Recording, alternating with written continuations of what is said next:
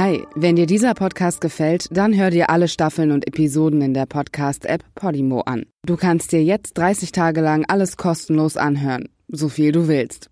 Gehe dazu einfach auf podimo.de slash Zweifel. Das ist p-o-d-i-m-o.de slash Zweifel. Und melde dich an. Den Link findest du auch in den Show Notes.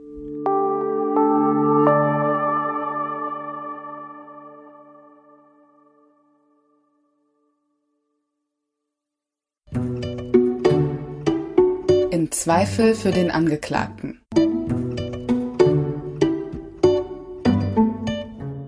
Herzlich willkommen zu einer neuen Ausgabe im Zweifel für den Angeklagten. Ich bin Amina Aziz und ich spreche mit Deutschlands bekanntester Gerichtsreporterin Gisela Friedrichsen über echte Kriminalfälle. In dieser Folge sprechen wir über den Prozess gegen den ehemaligen Bundespräsidenten Christian Wulff. Christian Wulff war von 2003 bis 2010 Ministerpräsident in Niedersachsen, gestellt von der CDU. Dann wurde er von der Bundesversammlung Bundesversammlung zum Bundespräsidenten gewählt und setzte sich damals unter anderem gegen Joachim Gauck durch. Mit 51 Jahren war er der jüngste Bundespräsident, aber kaum im Amt, also nach knapp zwei Jahren, trat er auch schon zurück. Was damals passierte, war einmalig. Die Boulevardpresse zog irgendwelche angeblichen Machenschaften an den Haaren herbei. Man warf ihm vor, bestechlich zu sein. Im Dezember 2011 begann die sogenannte Wulff-Affäre und im Februar 2012 trat er nach sehr kurzer Amtszeit also zurück. Die Affäre und sein Rücktritt wurden von den Medien ausgeschlachtet.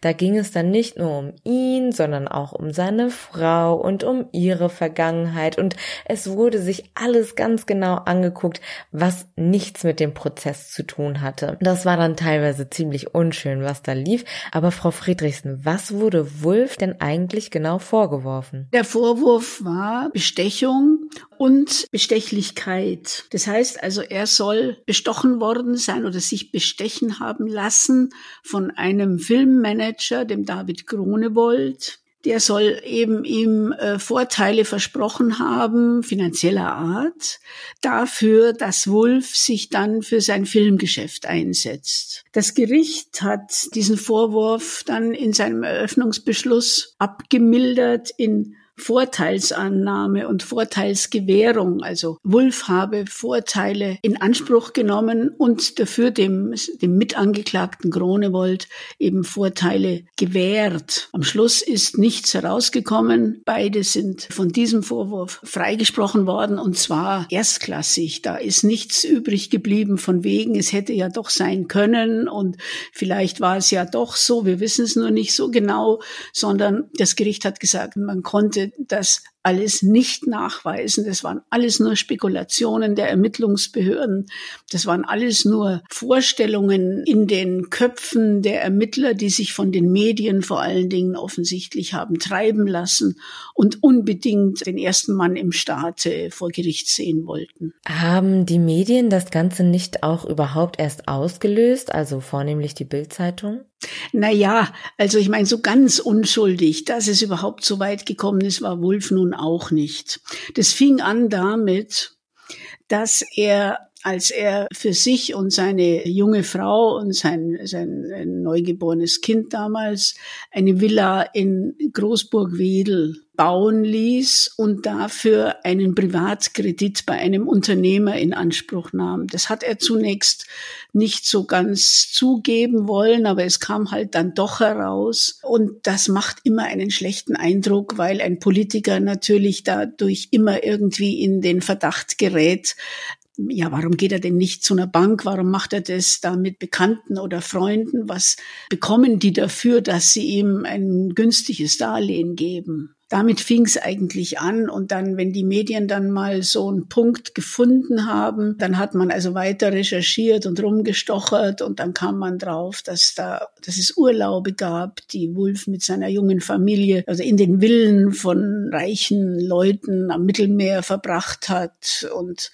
all solche Dinge, die warfen schon ein merkwürdiges Licht auf ihn. Auch, dass er sich so gerne in der Gesellschaft von, ja, von so einer gewissen High Society oder vielleicht auch etwas halbseidenen Society bewegte und seine junge Frau stolz vorzeigte, die so ein bisschen Glamour auch schätzte und das war für dieses Amt etwas ganz Ungewöhnliches. Nicht? Man, man hatte bis dahin und auch dann später wieder seriöse, ganz ordentliche Leute an der Spitze, die ganz andere Interessen hatten, als im Scheinwerferlicht zu stehen und irgendwie einen neuen Wind durch das Schloss Bellevue wehen zu lassen. Und da kamen so, so winzige Sachen zusammen, dass Bettina Wulff, die hatte ein Tattoo auf dem Rücken und, und äh, was hatte sie an, wie war sie gekleidet, wie trat sie auf, wie, das waren alles so Dinge, die plötzlich im Vordergrund standen und er hat da nicht dagegen gesteuert, sondern er hat da schon mitgemacht. Es war vielleicht für dieses Paar auch ungeheuer schwierig. Er war gerade geschieden von seiner ersten Frau. Dann die Freundin war schwanger, die hat er dann schnell geheiratet. Dann kam gleich das Kind auf die Welt. Und wie das dieses Amt nun mal mit sich bringt, Termine, Termine, Termine. Er hatte für die junge Familie kaum Zeit. Und äh, das hat natürlich bei der jungen Frau auch zum großen Frust geführt. Und nur so kann man sich's eigentlich erklären, dass sie auch so ein, ich habe mir das mal so überlegt, ich meine, sie hat ein vier Monate altes Kind und wollte unbedingt mal auf, auf das Oktoberfest in München gehen.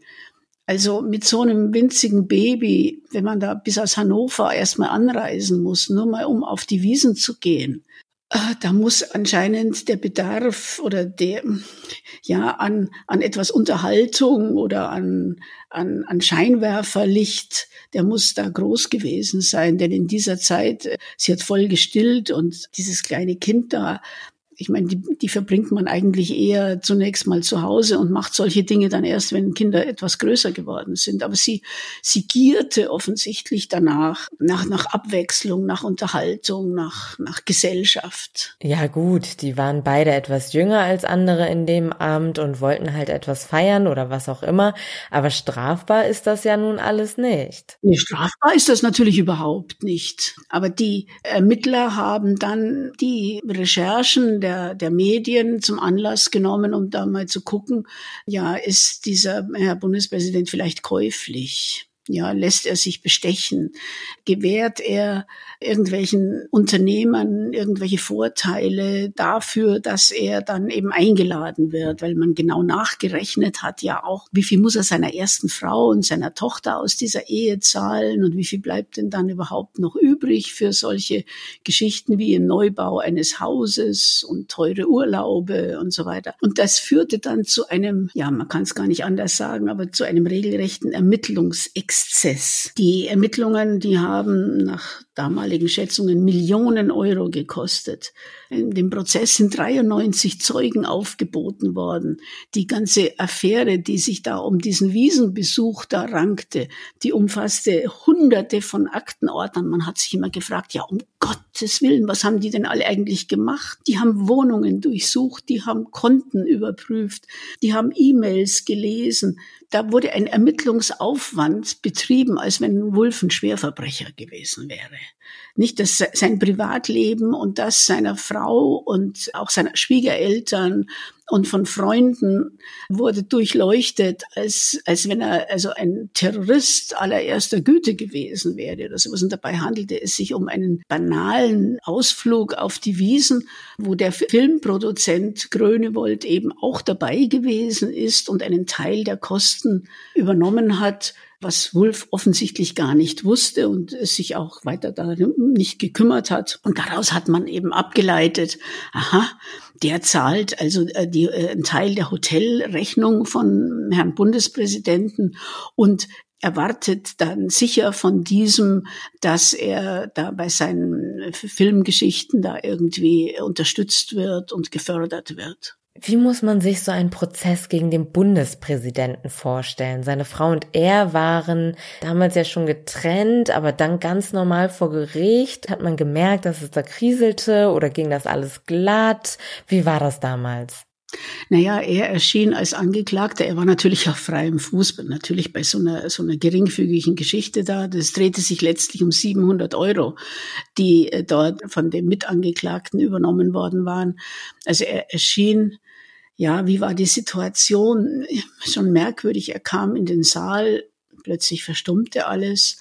Manche Kollegen, hatte ich den Eindruck, haben überlegt, muss ich jetzt aufstehen oder es kommt immerhin der, der ehemalige Bundespräsident hier in den Saal oder darf ich sitzen bleiben? Er ist ja nur ein Angeklagter. Ja, er hatte natürlich immer noch so eine gewisse präsidiale Attitüde, nicht wie er in einen Saal kommt, wie er die Leute mit einem kurzen Nicken begrüßt, wie er bei aller Befangenheit und bei aller Ungewohntheit der Situation sich doch gab, wie er dann seine Anwälte begrüßte und stehen blieb, damit es eben auch hier kein Bild gab von ihm, wie er auf der Anklagebank sitzt, sondern wie er stand dann im Gespräch mit seinen Anwälten da. Es war eine komische Mischung einerseits aus Respekt, dass man dem Amt immer noch irgendwo entgegenbringt, gleichzeitig irgendwie so vermischt mit etwas Mitleid, weil jeder eigentlich sich dachte, mein Gott, was tut man diesem Mann eigentlich an? Er hat es nicht genügt, dass er von seinem Amt zurückgetreten ist das wär, war doch eigentlich die, die Reaktion, die von ihm zu erwarten war und die er dann, die er ja auch vollzogen hat, denn er wollte nicht das Amt beschädigen. Und er hatte den Eindruck, das Vertrauen der Bevölkerung in seine, ja, persönliche Integrität war eben nicht mehr gegeben. Also hat er das Amt dann äh, niedergelegt. Aber das hätte eigentlich genügt. Warum muss man den Mann dann hier vor Gericht zerren, öffentlich. Ich meine, es ist eine öffentliche Verhandlung gewesen und da waren Journalisten ohne Ende natürlich da. Und berichtet wurde über diesen Prozess in allen Einzelheiten und jeder Wimpernschlag dieses Mannes wurde beobachtet und vor allen Dingen dann, als seine Frau als Zeugin auftrat und er saß da wie, wie so ein verliebter Penela und himmelte sie irgendwie an, weil sie eine Aussage gemacht hat, die natürlich nicht zu seinen Lasten gewesen ist, auch zu Recht denn da gab es nichts, was zu seinen Lasten hätte ausgelegt werden müssen. Aber so wie sie es darstellte und, und äh, wie sie die Situation beschrieb, in der dieser Wiesenbesuch stattgefunden hat und so, das war sehr überzeugend, das war, war, war okay.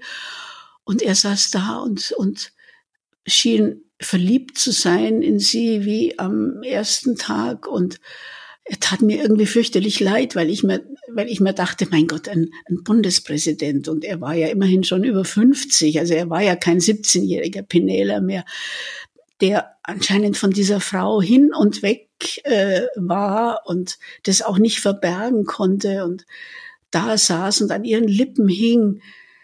Ach, das war irgendwie, es war so eine Mischung aus Peinlichkeit und ja, Mitgefühl irgendwo. Ja, aber ist das nicht insgesamt auch einfach eine peinliche Show gewesen? Also Sie haben gerade gesagt, es ging am Ende um 700 Euro und da gab es Hausdurchsuchungen, Kassenzettel und Rechnungen wurden penibel nicht nur ausgewertet, sondern versucht zu interpretieren, wer da jetzt wo was bezahlt hat und wie das ins Gesamtbild passt.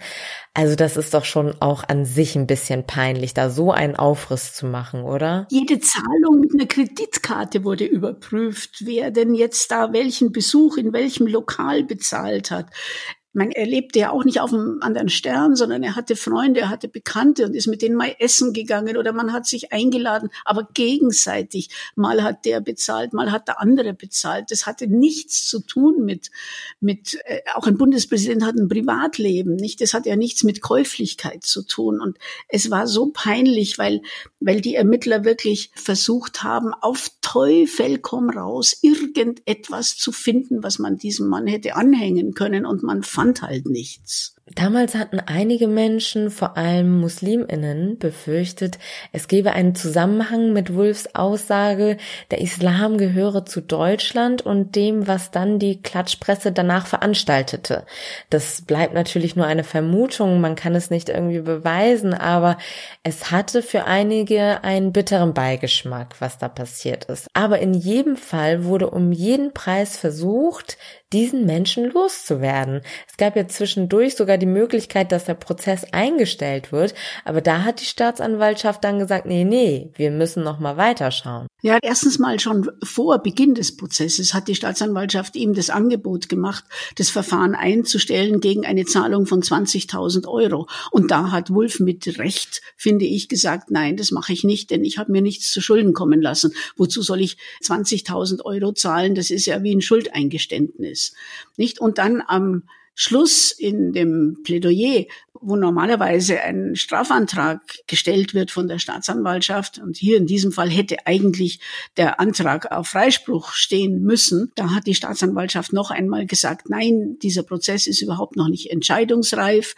Das Gericht hat so viele Anträge von uns abgelehnt und wir wollen da noch den Zeugen X und Y und Z und und so weiter. Das wollen wir alles noch hören und als Beweismittel hier haben, weil sie unbedingt ja, sie waren inzwischen in einer Situation, wo natürlich ein Freispruch ein unheimlicher Gesichtsverlust äh, gewesen wäre, der dann auch eingetreten ist. Natürlich. Und dann versuchen ähm, Staatsanwaltschaften manchmal, wenn sie denn blind sind und das Maß, das rechte Maß verloren haben, meinen sie, also wenn sie immer noch weitermachen und immer noch weitermachen, dass das irgendetwas bringt. Nein, das verschlimmert die Sache natürlich. Und die Staatsanwaltschaft ist eine weisungsgebundene Behörde. Also da hätte der Innenminister oder irgendjemand hätte mal sagen müssen, also Leute, jetzt, jetzt nehmt mal eure fünf Sinne zusammen und, und hört auf mit diesem ganzen Quatsch. Aber das ist halt nicht gemacht worden. Aber weil Sie sagen, den Connex mit dem, mit der Aussage, der Islam gehört zu Deutschland herstellen, ich glaube nicht, dass es damit etwas zu tun hatte, sondern äh, Wolf hat sich auch einfach töricht verhalten. Ich meine, es schickt sich einfach für einen Bundespräsidenten nicht bei dem Chefredakteur der Bildzeitung oder bei dem Herausgeber oder dem, dem Verlagschef des Springer Verlags anzurufen und dort äh, zu drohen und zu schimpfen und, und äh, darauf hinzuwirken, dass eine bestimmte Berichterstattung nicht stattfinden darf oder nicht jetzt stattfinden soll, sondern später stattfinden soll erst und, und dergleichen. Das macht man nicht. Dass das natürlich von den Journalisten als Eingriff in ihre Pressefreiheit empfunden wurde, kann man sich an einem Finger ausrechnen. Das ist eine solche politische Torheit, dass dieser Mann der so etwas gemacht hat, er war als Bundespräsident einfach nicht mehr tragbar.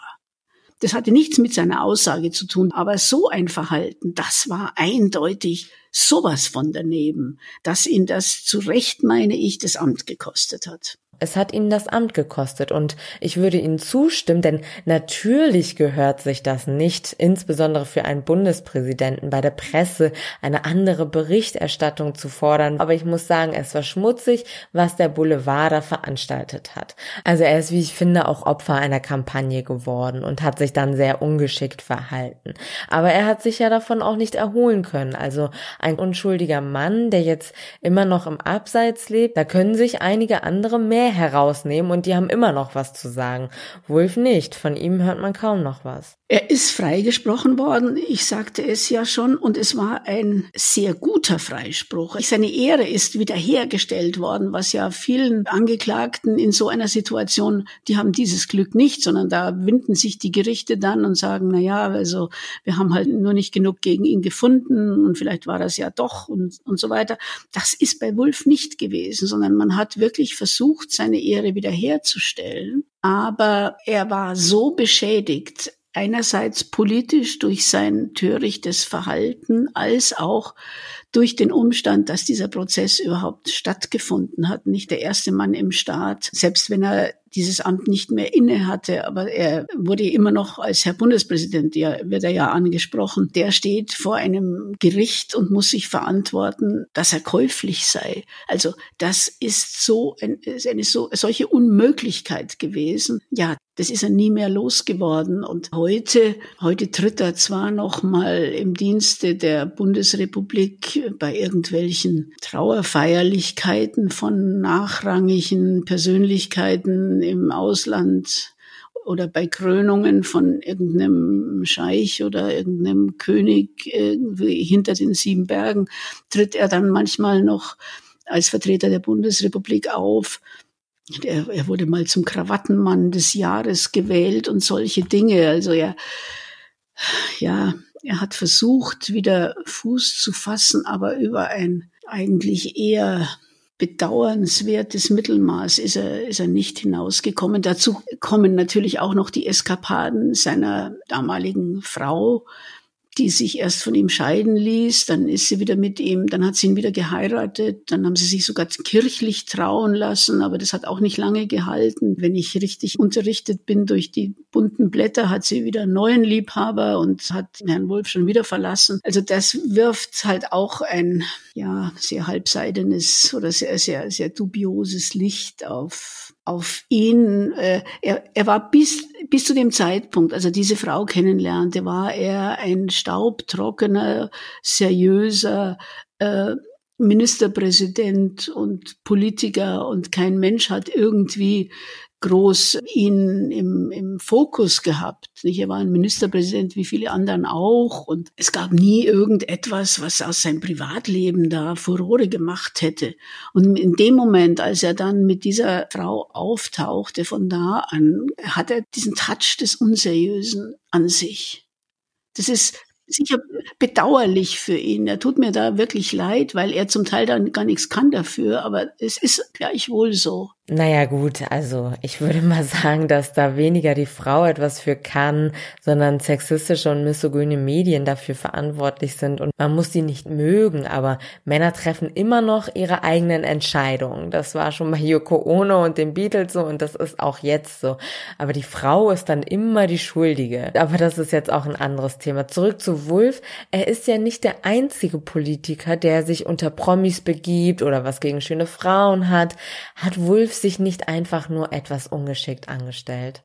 Ja, natürlich hat er sich irgendwie blöd angestellt und Nein, natürlich ist er nicht der Einzige, der auf die Wiesen gegangen ist. Nicht, das war so eine hübsche Szene. Als Zeuge geladen wurde in dem Prozess ja auch der Professor Hubert Burda, nicht der Verleger der ganzen Burda-Medien. Ein schwerreicher Mann, verheiratet mit der Schauspielerin Maria Furtwängler und beide wurden sie also als Zeugen gehört und das Gericht fragte Herrn Burda, ja, wie es denn nur so zugeht auf der Wiesen. Ich, wir müssen uns ja vorstellen, der Prozess fand in Hannover statt und nicht jeder Hannoveraner Richter hat einen Eindruck davon, wie es in Münchner Käferzelt, wo die Prominenz ausgiebig feiert, zu Wiesenzeiten, wie es da so, was da so abläuft nicht? Und Burda hat es so schön geschildert und hat gesagt, ja, wissen Sie, der, für, der, der Strauß, der hat da Politik gemacht. Das war für den ganz selbstverständlich. Das war der größte Besucher von, von solchen Veranstaltungen, weil man da nah am Volk ist und das war das Wasser, in dem er gerne schwamm. Herr Wulff als Norddeutscher, der hat sich zwar auch irgendwie so eine Trachtenjoppe gekauft und seine Frau hat sich ein Dirndl gekauft und so, aber eigentlich waren sie völlig fehl am Platz da. Und Burda beschrieb das da so schön, na ja, also da ging es dann darum, ja, ist da Champagner geflossen und so. Und dann hat er gesagt, ach, weißt du, da, da gab, gibt's halt ein Bier und und, und Weißwürst und, und Emmentaler. Und ich, ich, ich persönlich bestelle mir immer Schweinswürstel, weil die sind frisch, äh, Schweinswürstel und ein bisschen Kraut dazu. Und, und dann geht man auch wieder, weil das hält man ja nicht lang aus da. Und, und äh, Frau Furtwängler hat eine ganz ähnliche Aussage gemacht und hat gesagt, naja, äh, äh, wer geht denn überhaupt freiwillig auf die Wiesen von uns? Nicht keiner, sondern man erweist halt dem Bundespräsidenten dann die Ehre oder wenn wenn es wirklich irgendwo was zu besprechen gab. Und Burda hat auch mit mit Wulff tatsächlich was besprochen. Das war im Jahr 2008 und da, da haben die Rundfunkanstalten gerade mit ihren Online-Diensten angefangen, mit denen sie natürlich den Zeitschriften und äh, Zeitungsverlegern durchaus Konkurrenz machten. Und das hat Herrn Burda natürlich nicht so gut gefallen, dass jetzt plötzlich auch die Rundfunkleute das Publikum mit Nachrichten bedienen, also mit lesbaren Nachrichten bedienen. Und er hat dann gesagt, wissen Sie, der Wulff, der, bei dem wusste ich wenigstens, dass der, der versteht was von dem Rundfunkstaatsvertrag. Andere Ministerpräsidenten haben da keine Ahnung, aber mit dem konnte man da ein paar Worte drüber wechseln und ich habe auch verstanden, was er gesagt hat und er hat meine An mein Anliegen verstanden und das war's aber auch dann. Und die Staatsanwaltschaft, die macht da draus ein, eine, eine Nummer von wegen Käuflichkeit und und Witz gewittert da irgendwelche Orgien, die da gefeiert wurden. Und Frau Wulff sagte da so schön, sie habe ihr Baby noch, noch voll gestillt und sie hat keinen Tropfen Alkohol getrunken und ihr Mann, der trinkt sowieso lieber Apfelschorle als Bier. Ja, genau das, so stellt man sich Herrn Wulff auf dem Oktoberfest vor, ja, mit Apfelschorle, ja. Das war, das war auch irgendwie so, so eine kleine, ja, zum Schmunzeln, so eine kleine Anekdote am Rande. Aber er war da völlig fehl am Platz. Und äh, warum sie da partout hin wollte und unbedingt, unbedingt sich fotografieren lassen wollte mit dem Dirndl und Ah, du lieber Gott, das hätten sie besser gelassen. Sie sagen also, es ist eine Mischung aus, er hat sich ungeschickt angestellt und die Justiz hat sich da in etwas verfahren und wollten ihr Gesicht nicht verlieren und bei seinem Rücktritt ist er ja auch nicht ganz so verabschiedet worden, wie andere Bundespräsidenten verabschiedet werden normalerweise. Für mich war ganz aus oder sehr aussagekräftig. Er ist ja mit dem großen Zapfenstreich der Bundeswehr verabschiedet worden. Aber seine Vorgänger Horst Köhler, Roman Herzog, Richard von Weizsäcker und Walter Scheel sowie der Präsident und der Vizepräsident des Bundesverfassungsgerichts, die auch als Gäste eingeladen waren, nahmen nicht daran teil. Man hat ihn geschnitten. Man wollte mit ihm nichts zu tun haben. Ich kann mir vorstellen, auch wenn es sich um den Bundespräsidenten handelt und gefühlt die gesamte Republik darüber geredet hat, dass das für Sie jetzt gar nicht unbedingt der spannendste oder interessanteste Prozess war. Also sicher nicht uninteressant, aber gab es Prozesse, internationale oder historische, wo Sie sagen, da wäre ich gerne dabei gewesen und hätte das beobachtet? Es gibt einige Prozesse. Ich meine, Sie haben recht, das war vom, vom Prozessstoff her eigentlich Pillepalle. Das war, war nichts, wo, wo man irgendwie sagen musste, ach, das, das ist aber hoch, äh, hochinteressant oder hochspannend. Ich hätte zum Beispiel, leider ging ich da noch zur Schule, den Brüne-Prozess gerne gemacht in München, nicht diese, diese Lebedame, die ein ganz anderes Frauenmodell darstellte, als die Münchnerinnen es so in, in, in, der breiten Masse kannten, nicht, die sich aushalten ließ von reichen Männern, so ähnlich wie die, wie die Nitribit, ohne allerdings also ausgesprochene Prostituierte zu sein, sondern das lief irgendwie so ein bisschen anders. Sie hat zum Beispiel einen wohlhabenden Arzt, da ist sie manchmal als als Chauffeuse aufgetreten und der hat ihr dann seine Finca in Spanien in seinem Testament vermacht und eines Tages war der tot, erschossen und dessen Haushälterin auch in einem Anwesen am Starnberger See. Und man kam erst gar nicht auf Frau Brüne, weil die garantiert nicht am Tatort war. Nur der Sohn dieses Arztes, der wurde dann hellhörig, als das Testament eröffnet wurde und äh, machte dann Druck. Die Polizei möge sich doch mal um Frau Vera Brüne kümmern, nicht? Die ja da immerhin einen Vorteil aus dem Tod seines Vaters ziehen konnte. Und es ist schlecht ermittelt worden. Es sind furchtbar viele Fehler gemacht worden. Es gab Jahre später noch irgendwelche Vermutungen, dass auch wieder unser berühmter Franz Josef Strauß die Finger im Spiel gehabt haben könnte, weil dieser Arzt angeblich auch mit Waffenhändlern zu tun hatte und irgendwie da, also da, da wurden unendlich viele Gerüchte verbreitet. War die Brüne, war sie es jetzt, steckte sie dahinter? Sie war doch nicht am Tatort, sondern die Tat ausgeübt haben soll ein weiterer Lover von ihr, ein Herr Fehrbach, so ein etwas schlichterer robuster Typ. Stimmte das alles oder war das alles nur vorgeschoben, um politische Verwicklungen zu überdecken? Also das hätte ich gerne persönlich miterlebt, um zu sehen, was da tatsächlich dran ist. Es ist ja oftmals so bei diesen Prozessen, bei denen man nicht dabei war. Man liest die Berichte, man liest den einen Bericht, man liest den nächsten, den übernächsten und hat trotzdem kein, kein Bild, weil jeder schreibt etwas anderes je nachdem, welche, auf welcher Seite er steht oder welche äh, Personen er bevorzugt. Und da bedauere ich manchmal, das nicht selbst gesehen zu haben, denn dann hätte ich einen Eindruck. Dann würde ich mal, hätte ich mal, hätte ich die Möglichkeit gehabt, mir selbst ein Bild zu machen. Und zwar ganz unbeeinflusst davon, ob mir jemand sympathisch ist oder nicht. Das ist, das spielt für mich überhaupt keine Rolle. Ich hätte auch gerne zum Beispiel den Fall Mollert selbst beobachtet beziehungsweise beschrieben, aber das hat dann eine Kollegin vom Spiegel von mir gemacht und die stand auf einem ganz anderen Standpunkt. Die hielt Herrn, Moll, Herrn Mollert für einen doch ziemlich gefährlichen, komischen Typen und ich glaube, der eigentliche Punkt dieses Prozesses war nicht das etwas ja kauzige oder schrullige an Herrn Mollert, sondern der Umstand, dass da so viele Psychiater offensichtlich die Diagnosen voneinander abgeschrieben haben und es immer schlimmer gemacht haben, so dass der Mann ähm, am Ende sieben Jahre unschuldig in der Psychiatrie verbracht hat. Wie so etwas zustande kommen kann, das hätte mich äh, sehr gereizt zu beschreiben und da mal also wirklich den Finger in die Wunde zu legen, was da die Herren äh, Gutachter